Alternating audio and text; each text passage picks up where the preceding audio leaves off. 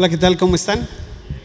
Bien, gracias a Dios, con estos calores, ¿verdad? Que ya nos hacía falta, pero de repente también ya queremos que se acaben un poquito, que bajen un poquito.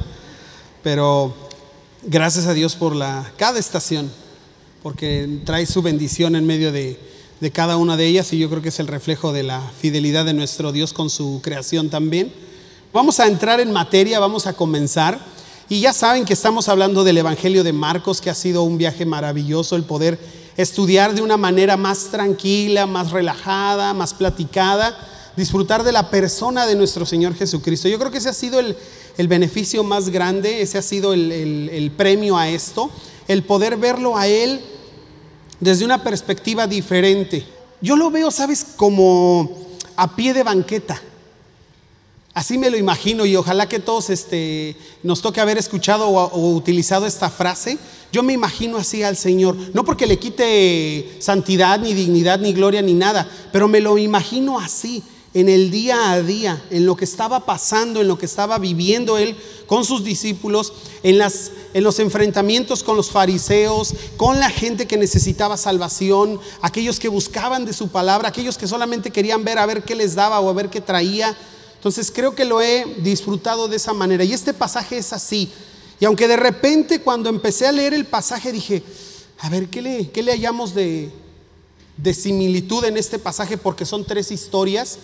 Al final me doy cuenta que existe una radiografía de la manera en la que nosotros respondemos ante Dios o respondemos ante Jesús cuando tenemos un, un, no quiero decir enfrentamiento como a golpes, sino a que nos vemos confrontados con Él y vemos cómo el hombre reacciona cuando es sometido, cuando es confrontado, cuando es enfrentado a, lo que Jesús es, a quien Jesús es y a lo que Él tiene para nosotros, ¿no? Bueno, vamos entrando en materia. Les voy a pedir que abran sus Biblias, por favor, en el Evangelio de Marcos, capítulo 6. Y vamos a ver los versículos desde el 1 hasta el 29. Marcos 6, del 1 al 29.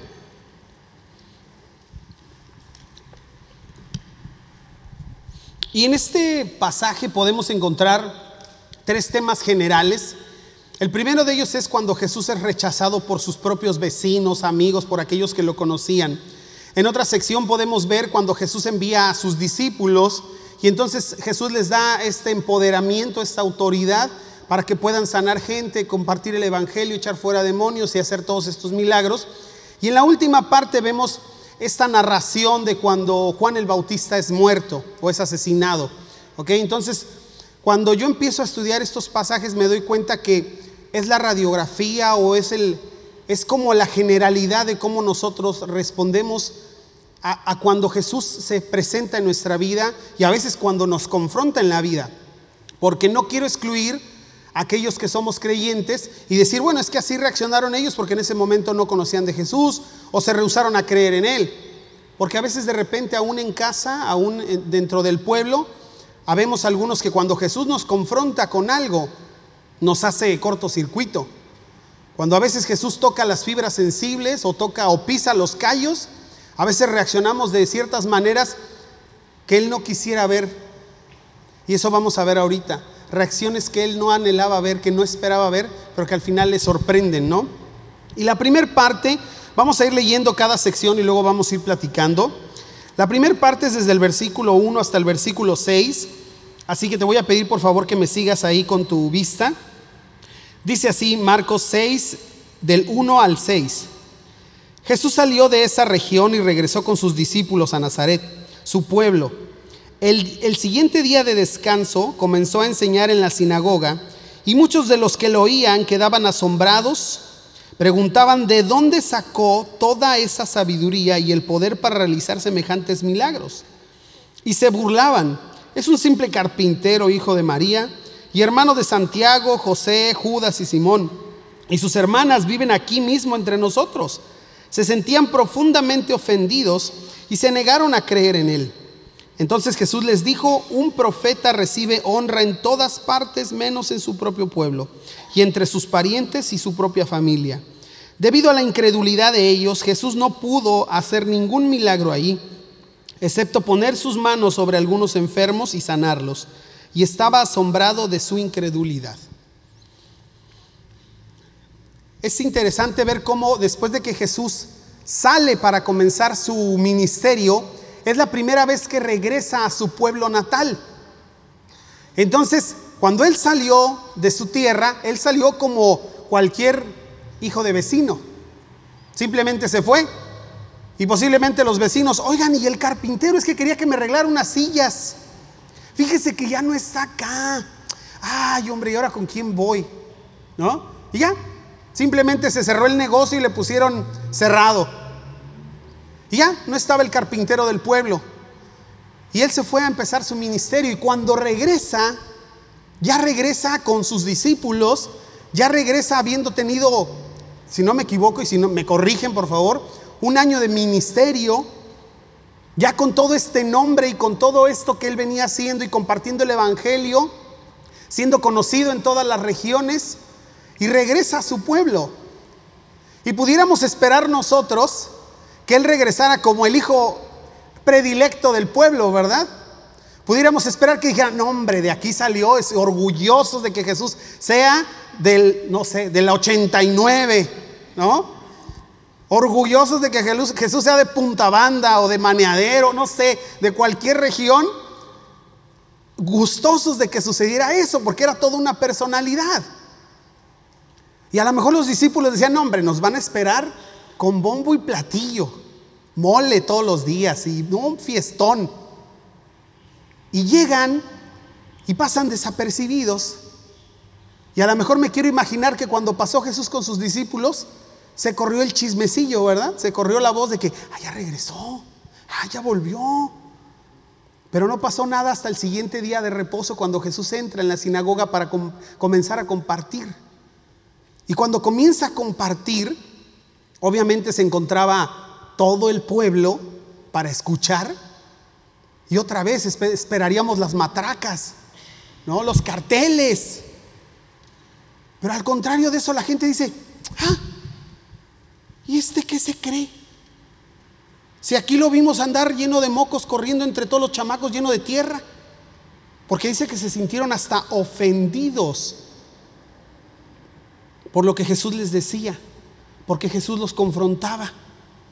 Mira este igualado y se burlaron de él.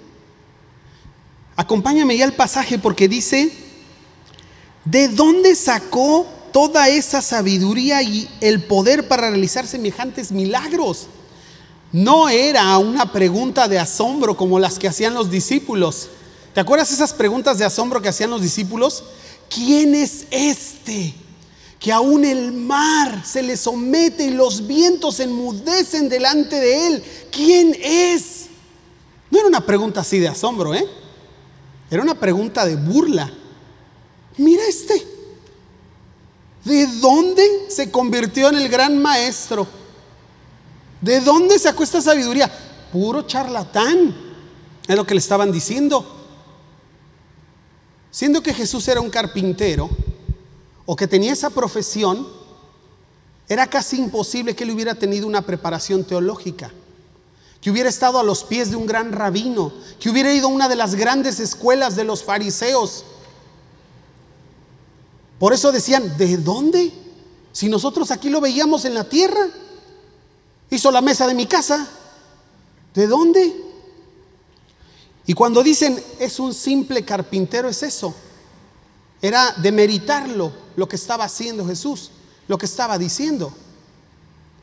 Y la siguiente frase tampoco fue un cumplido, ¿eh? Hijo de María. En la antigüedad siempre se mencionaba al Padre, ¿te acuerdas? Hijo de Abraham, de Isaac, de Jacob. Pero aquí no mencionan a José. ¿Te acuerdas qué chisme había en ese pueblo? ¿Sí se acuerdan? Que Jesús era un hijo ilegítimo. Y lo que dicen los estudiosos es que para este tiempo José ya había muerto. Y Jesús no se había ido del pueblo hasta que sus hermanos más pequeños fueran capaces de ayudar a su madre. Pero se va y se le queda este apodo. Es el hijo de María porque quién sabe de quién más. Entonces no era otro cumplido, ni para María tampoco.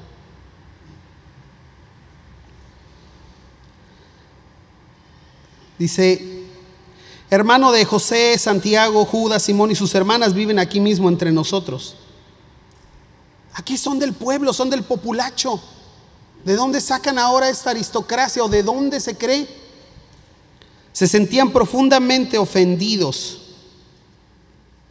Desacreditaron a Jesús y el mensaje que él les traía.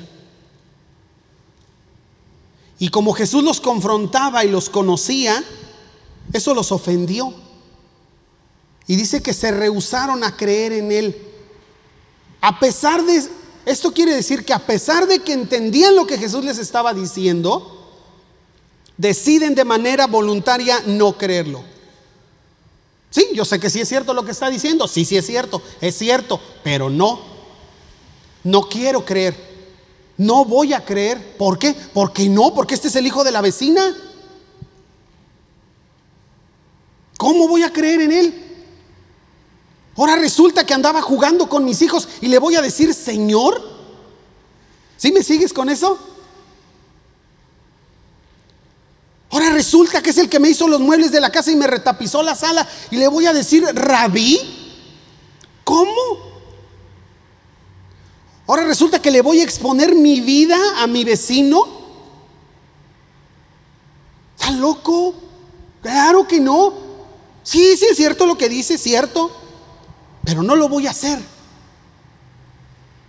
Y me siento ofendido, indignado. Suena parecido, ¿no? Y no me quiero comparar ni nos quiero comparar, pero Jesús dijo que ninguno iba a ser mayor que su maestro. Pero de repente te ha pasado eso, que eres desacreditado a veces hasta por los más cercanos tuyos cuando te has acercado a Dios. Y dicen, ay, ahora resulta, si era un borrachote y ahora resulta que comparte el Evangelio. No, hombre, si antes era rechismosa y ahora sí, la palabra del Señor. Es mi compañero de trabajo, mi compañera de trabajo. ¿Cómo le voy a andar diciendo mis problemas y que me ayude y que me estoy... Sí, tiene razón, tiene razón, pero no, ¿cómo voy a ir? Hombre. Y suena parecido, ¿no? De repente ese, desacreditar. Entonces Jesús Dice en el versículo 4, un profeta recibe honra en todas partes, menos en su propio pueblo y entre sus parientes y su propia familia. Nadie es profeta en su propia tierra. Y es cierto. ¿Por qué? Porque te conocen, porque saben quién eres y porque tristemente el hombre se guía por lo que ve, se guía por lo que tiene enfrente no por lo que Dios es capaz de hacer. Y porque además es una excusa muy barata. Porque se fijan en lo que tú eras o tú hacías para ellos no hacer, para ellos no cambiar. Es así de sencillo. Y era lo que estaba pasando en este momento con Jesús. No quererse arrepentir. Después dice el versículo 5, y debido a la incredulidad de ellos, Jesús no pudo hacer ningún milagro ahí. Esto me dio como un clavo en la aquí.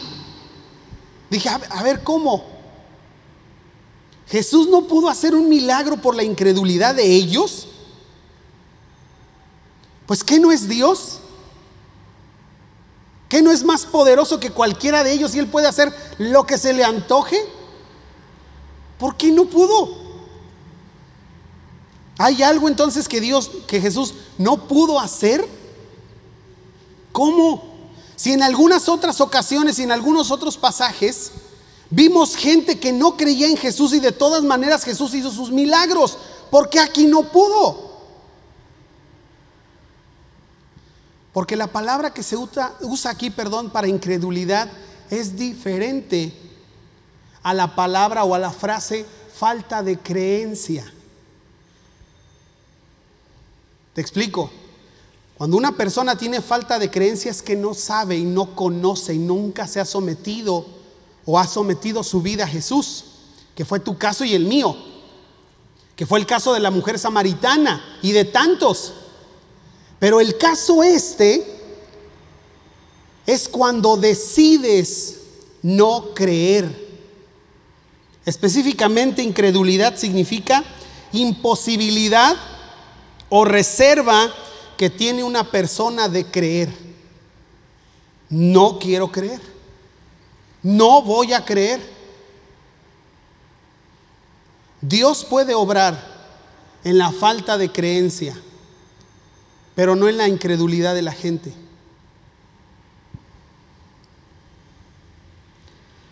Dice, excepto puso sus manos sobre algunos enfermos y los sanó.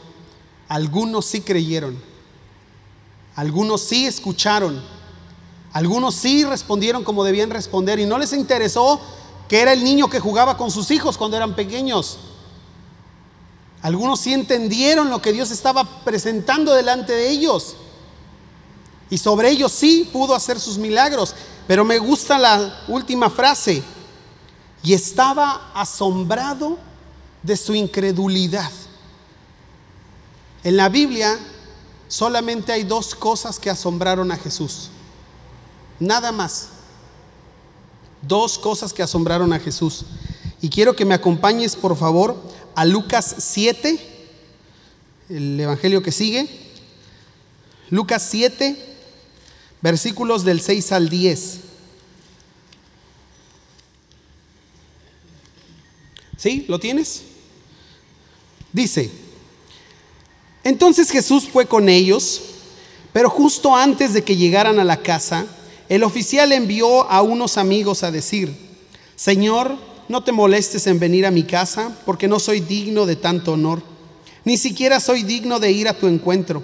Tan solo pronuncia la palabra desde donde estás y mi siervo se sanará. Lo sé porque estoy bajo la autoridad de mis oficiales superiores y tengo autoridad sobre mis soldados. Solo tengo que decir, vayan y ellos van, o vengan y ellos vienen. Y si les digo a mis esclavos, hagan esto, lo hacen.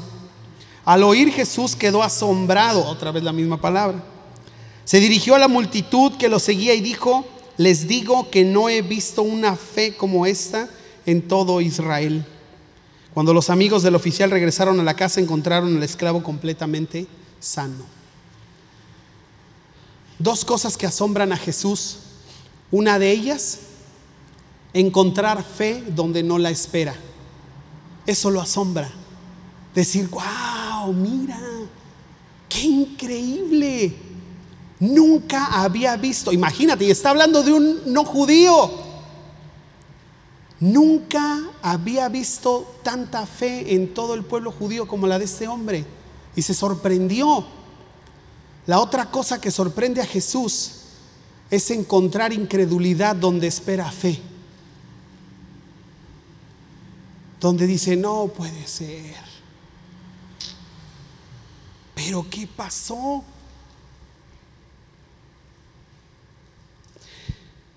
Y ahí es donde te digo que de repente nos toca la reflexión, ¿no? Y la pregunta obligada sería, ¿Nuestra vida asombra a Jesús? ¿Encuentra fe en tu vida donde no la espera? ¿O encuentra incredulidad donde esperaría fe? Porque a veces pareciera que oramos casi, casi sabiendo que no va a pasar, ¿no? Y esas son las cosas que le sorprenden. Y esa pregunta es de reflexión personal. ¿Mi vida sorprende a Jesús? Cuando Jesús hace ese repaso de mi vida, dice, híjole, qué bárbara, qué bárbaro. Esto era lo que estaba esperando. Esta fe que podría mover una montaña. Esta fe estaba esperando. Qué increíble. O que por otro lado diga, híjole,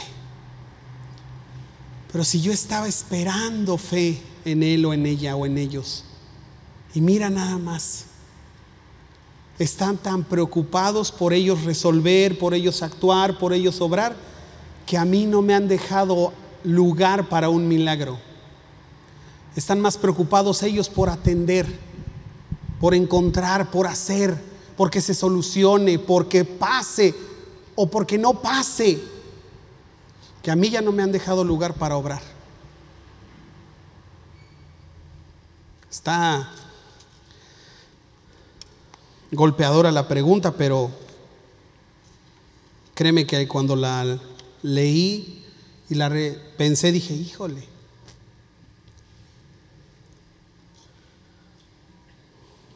Después de esto, esta es una parte de la radiografía, ¿te acuerdas que te dije? Que al principio cuando empecé a ver todo el pasaje dije, ¿dónde, dónde, dónde caemos? Pues esa es la respuesta de muchos de nosotros ante Jesús. Después de esto viene otra parte del pasaje, acompáñame.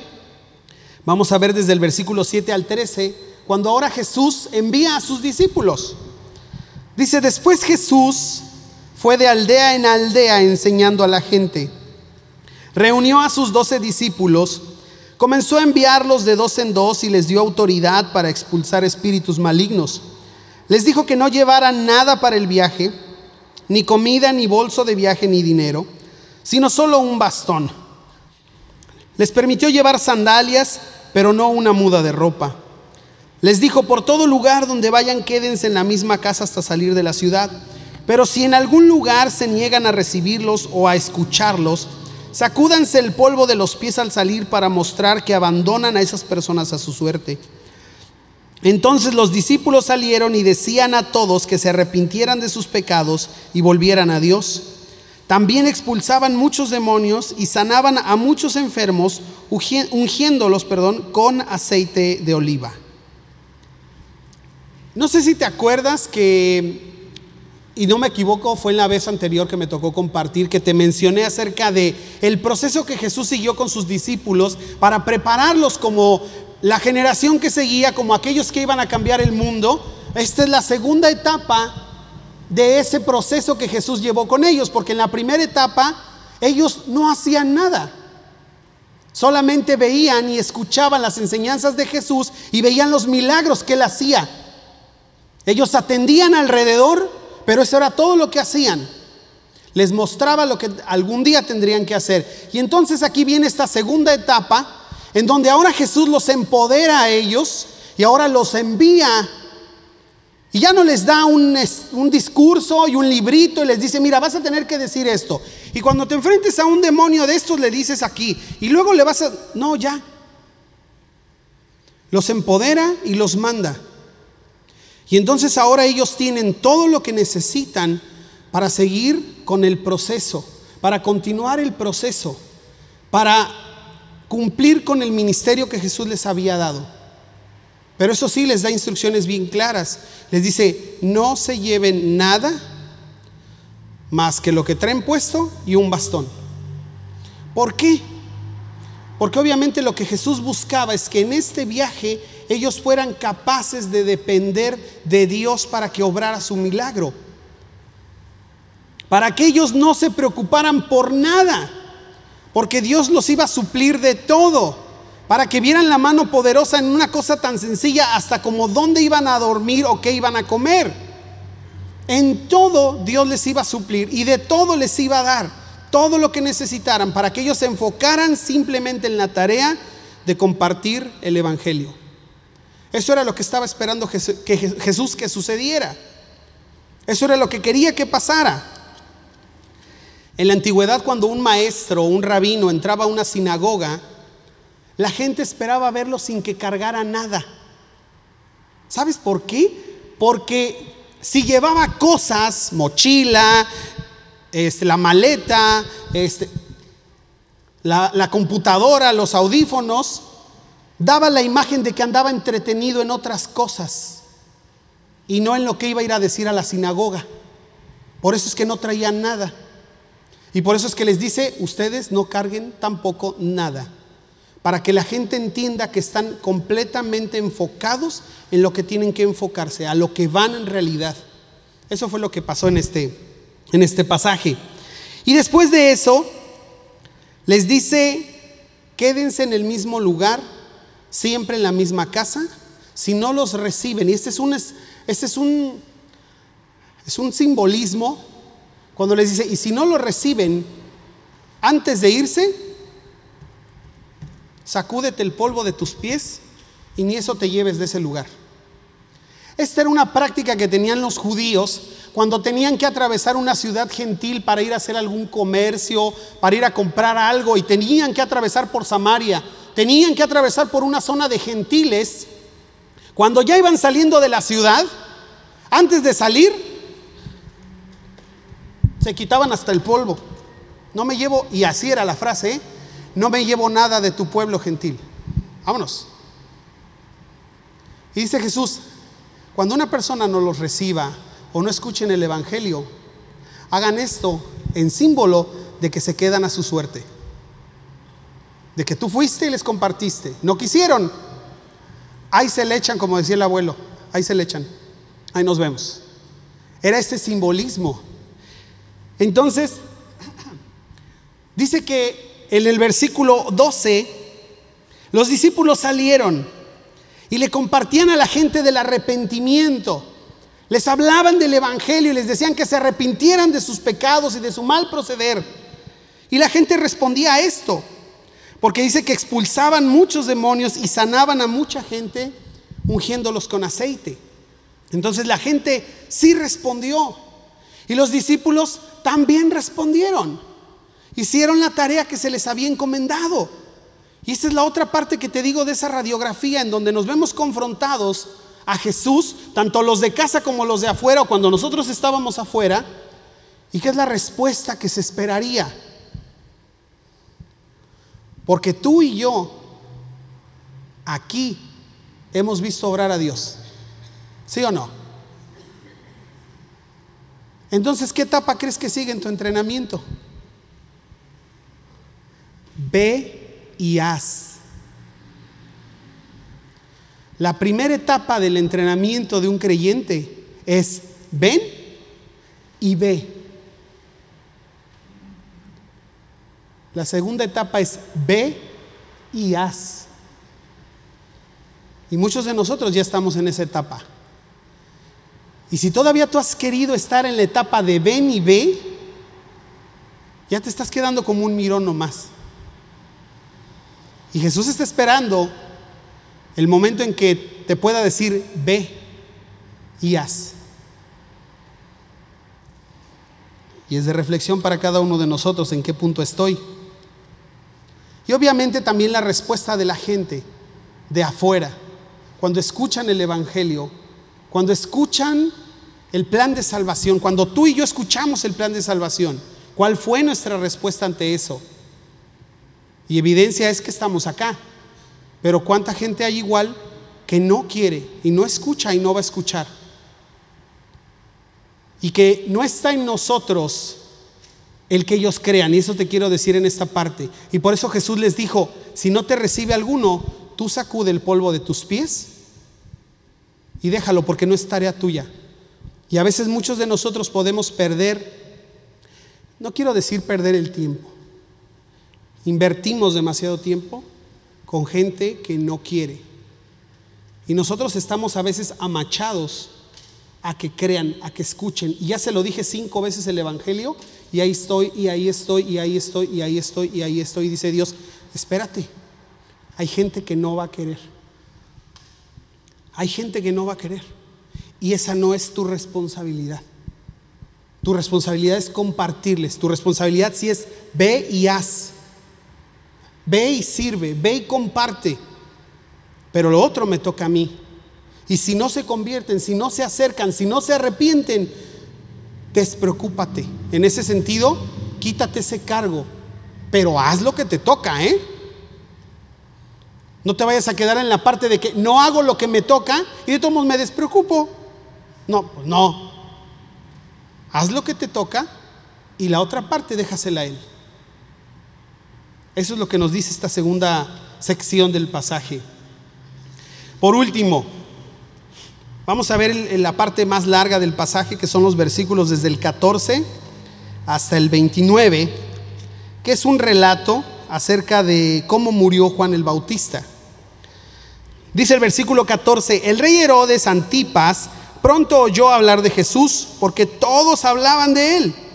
Algunos decían, este debe ser Juan el Bautista que resucitó de los muertos. Por eso debe hacer semejantes milagros. Otros decían, es Elías. Incluso otros afirmaban, es un profeta como los grandes profetas del pasado. Cuando Herodes oyó hablar de Jesús, dijo, Juan, el hombre que yo decapité, ha regresado de los muertos. Pues Herodes había enviado soldados para arrestar y encarcelar a Juan para hacerle un favor a Herodías. Él se casó con ella a pesar de que era esposa de su hermano Felipe. Juan le había estado diciendo a Herodes, es contra la ley de Dios que te cases con la esposa de tu hermano. Por eso Herodías le guardaba rencor a Juan y quería matarlo, pero sin el visto bueno de Herodes ella no podía hacer nada. Porque Herodes respetaba a Juan y lo protegía porque sabía que era un hombre bueno y santo. Herodes se inquietaba mucho siempre que hablaba con Juan, pero aún así le gustaba escucharlo. Finalmente, Herodías tuvo su oportunidad en el cumpleaños de Herodes. Él dio una fiesta para los altos funcionarios de su gobierno, los oficiales del ejército y los ciudadanos prominentes de Galilea. Luego la hija del rey, también llamada Herodías, entró y bailó una danza que agradó mucho a Herodes y a sus invitados. Pídeme lo que quieras, le dijo el rey a la muchacha, y te lo daré. Incluso juró, te daré cualquier cosa que me pidas hasta la mitad de mi reino. Ella salió y preguntó a su madre, ¿qué debo pedir? Su madre le dijo, pide la cabeza de Juan el Bautista. Así que la muchacha regresó de prisa y dijo al rey, quiero ahora mismo la cabeza de Juan el Bautista en una bandeja. Entonces el rey se arrepintió profundamente de lo que había dicho, pero debido a los, a los juramentos que había hecho delante de sus invitados, no le podía negar lo que pedía. Así que envió de inmediato a un verdugo a la prisión, para que le cortara la cabeza a Juan y luego se la trajera. El soldado decapitó a Juan en la prisión, trajo su cabeza en una bandeja y se la dio a la muchacha, quien se la llevó a su madre. Cuando los discípulos de Juan oyeron lo que había sucedido, fueron a buscar el cuerpo y lo pusieron en una tumba. Tremendo. Esa es la tercera parte de la radiografía de la respuesta del hombre cuando se ve confrontado con Dios. Querer callar la verdad o querer matarla. ¿Por qué? Porque es incómoda. Porque es incómoda. Herodes en realidad no era rey. Él solicitó ser nombrado rey, pero le dijeron que no. Entonces, cuando en los escritos antiguos como este se menciona a Herodes como rey, es una burla para él. Porque nunca fue rey. Así que se lo ponían a propósito. Y él estaba viviendo una relación incestuosa, estaba viviendo de manera equivocada, se había casado con su cuñada, quien era esposa de su hermano todavía, y tenían una hija. Entonces, obviamente, cuando Herodes que era muy supersticioso, se acerca a Juan para saber las cosas místicas, Juan lo empieza a confrontar y le dice, oye, lo que estás haciendo está mal. Y obviamente esto le remordía la conciencia a Herodes y dice que lo incomodaba demasiado, pero le seguía gustando, le seguía, escuchaba a Juan y le gustaba. Pero la mujer no. Y es así, odió a Juan al punto de que quería matarlo, pero no podía hacer nada si su esposo no se lo permitía. Entonces, ¿qué hicieron? Lo metieron a la cárcel y ahí lo tuvo encarcelado. Y toda esta historia es porque Herodes creía que Juan había resucitado, porque era Jesús, es lo que dice al principio del pasaje. Herodes se entera de toda la fama y los milagros de Jesús y alguien dijo, es Juan el que decapitaste, resucitó de los muertos y por eso trae más poder. Va a venir sobre ti. Y el otro se la creyó. Y ya cuentan el porqué de esta, de esta frase o de esta historia o de este episodio donde Herodes creía que Juan había resucitado. Y esa es la respuesta o la siguiente respuesta. Y es, es yo creo la más, la más palpable. Yo creo que es la que más tenemos en, enfrente de nosotros hoy. Cuando el hombre es confrontado a la verdad de Dios, le incomoda. Pero lo primero que trata de hacer es callar la verdad. Es decir, que no es cierto. Es tratar de ponerle censura, porque fue lo que hizo con Juan, ponerle censura a la verdad. Es desacreditarla. Y es lo que vemos hoy en día. Y es lo que estamos esperando que suceda tristemente hasta en, nuestras, hasta en las escuelas de nuestros hijos. Que la verdad de Dios sea censurada y sea cambiada por mentiras. Y sé que nuestros maestros, y de verdad, oremos por nosotros como padres, y oremos por nuestros maestros y por nuestros pequeños. Porque ahorita ya en los libros de texto van a venir cosas de la ideología de género, fuertísimas. Por ahí, este, Ayrán me enseñó un video donde ya les enseñan a los niños los tipos de familia que hay. Donde ya hay familias homoparentales. Y ya viene el dibujito en el libro de texto de los niños de primero, de segundo, de primaria. Donde ya la, la verdad de Dios ya está como dentro de la alacena nada más. Y eso es lo que hace la ideología de género y tantas otras cosas. Callar la verdad de Dios, desacreditar la verdad de Dios, aislar la verdad de Dios. Que si tuvieran lo que, lo que pueden, lo que pudieran, no solo la callarían, la matarían. Y es lo que hacen también afuera, tratar de matar la verdad de Dios.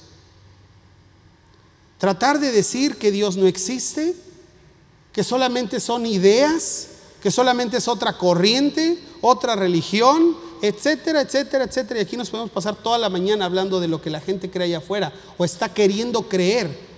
¿Para qué? Pues obviamente para poder seguir haciendo lo que hacen, seguir viviendo la manera en que viven, que era lo que estaba pasando en el caso de Juan. Cuando Juan es callado y decapitado, ya no había quien en ese momento le siguiera diciendo a Herodes, hey, lo que estás haciendo está mal. Y la mujer ya no iba a tener ese cargo de enojo, de conciencia o lo que fuera, porque estaba haciendo mal. Ya no había ninguna voz que se lo dijera. Y lo que está haciendo la sociedad hoy en día es exactamente eso, quitar la voz que le dice, hey, eso está mal, hey, esto, eso no es verdad. Y si nosotros somos tan ingenuos de creer que lo que aprendan nuestros hijos en la iglesia es suficiente, híjole, estamos perdiendo mucho terreno. Si nosotros creemos, creemos que nuestros hijos no se van a ver influenciados en la escuela por lo que les estén enseñando o por lo que sus amigos les enseñen o lo que vean en alguna serie de televisión o lo que sea o escuchen en la música, estamos perdiendo mucho terreno. Nos estamos viendo muy inocentes. Estamos pecando de ingenuos. Porque créeme que el enemigo es el más ansioso y anhelante de que la verdad de Dios se calle y la verdad de Dios muera.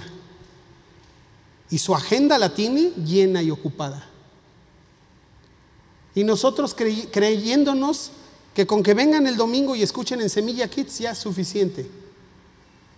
No vigilando lo que ven o lo que oyen, con quién se juntan, de qué hablan, qué platican. Porque sí, puede ser que se va a empezar a normalizar o la gente lo empiece a ver, pero nosotros no tenemos por qué normalizárselo a nuestros hijos. No tenemos por qué decirle, no te preocupes, no pasa nada. Todos lo hacen. Porque lo estamos poniendo cerquita de la cueva del lobo. Y esto es lo que hace el hombre. Y ahora, si reflexionamos hacia adentro, hacia los de casa, con este último pasaje, lo estaba pensando como, pues sí, esas ocasiones en que somos confrontados por la verdad de Dios. Y que a lo mejor no voy a querer matar la verdad de Dios, pero sí voy a querer callar la verdad de Dios cuando me retumba, ¿verdad? Cuando ya me dice lo que no quiero escuchar, cuando me pisa el callo, cuando toca esas fibras sensibles de lo que estoy haciendo que no está bien. Y entonces, ¿qué es lo primero que yo hago? El pecado no me hace odiar a Dios. El pecado me hace alejarme de Dios. El pecado me hace hacerme a un lado de la voz de Dios. Es lo que hace. Y a veces nosotros puede ser que estemos haciendo eso cuando decididamente sabemos y estamos haciendo algo que no debemos o que estamos permitiendo y nos ponemos en este mismo punto. Pues sí me incomoda, o sea, sí, sí, siempre hablan del chisme en la iglesia y, ah, pero qué rico es. Pero voy cada domingo a la iglesia. ¿Por qué lo hacemos? O sea, ¿por qué seguimos con ese estilo de vida? Es la pregunta. Pero no nos alejamos. Porque estamos como a la mitad. Yo lo platicaba con alguien y llegábamos a la conclusión de que es por apaciguar un poquito la conciencia. Por decir, bueno, si estoy mal, pero cada domingo voy a la iglesia. Si estoy mal, pero sí ofrendo. Si estoy mal, pero no estoy tan mal como fulanito. Si estoy mal, pero soy servidor de la iglesia. ¿Sí? ¿Me sigues? Callamos o queremos apagar la voz Y obviamente eso no es lo que lo que debe pasar en nuestra vida o Dios espera de nosotros. Y esa es la radiografía que te traigo o que te traía como reflexión en este día. ¿Cuál es nuestra respuesta cuando nos confrontamos o tenemos ese acercamiento o Dios nos pone bajo la lupa? ¿Recuerdas cuál fue el primero?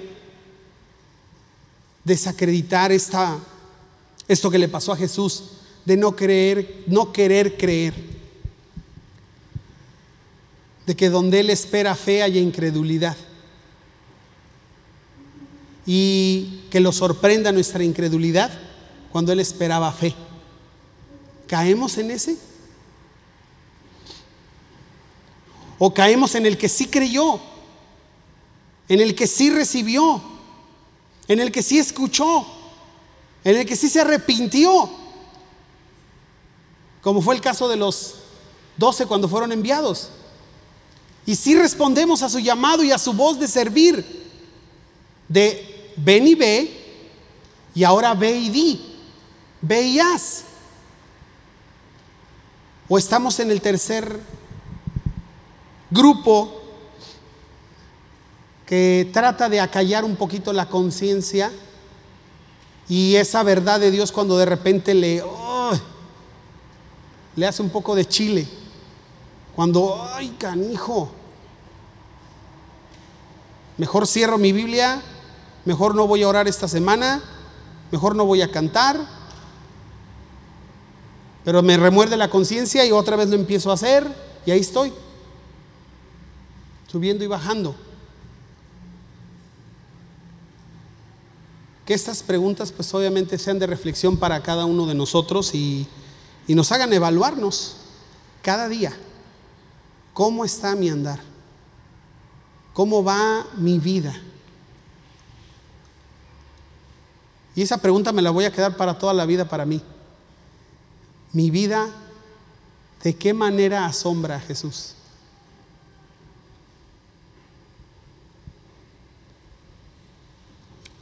Yo creo que si nos las hemos seguido, vamos a estar haciendo repasos bien profundos de nuestro proceder. ¿Cómo asombra mi vida a Jesús? ¿Qué te parece si oramos y nos ponemos de pie para que podamos tener unos minutos de reflexión, más allá de los que hemos tenido ahorita, pues más bien de, de sincerarnos con Él, ¿no? De platicar en lo profundo de nuestro corazón y poder reconocer si caemos en uno de estos grupos o en varios.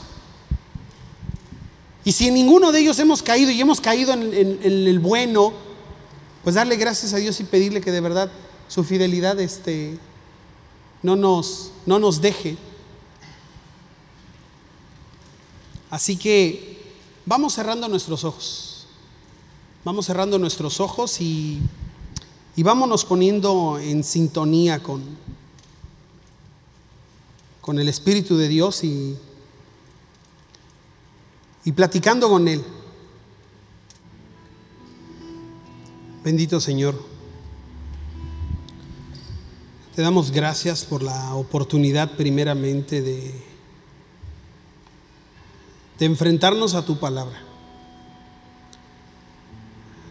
de poder ver el ministerio de tu Hijo a pie de banqueta y y ver lo que sucedía el martes, el miércoles, el sábado, durante su ministerio, Señor. Y ver las cosas desde una manera más práctica a lo que Él se enfrentaba. Porque estamos seguros y convencidos que no fue nada fácil para Él ver a la gente negarse a creer en Él con el mensaje que llevaba de parte tuya. Y que se quedó asombrado para mal y entristecido, Señor.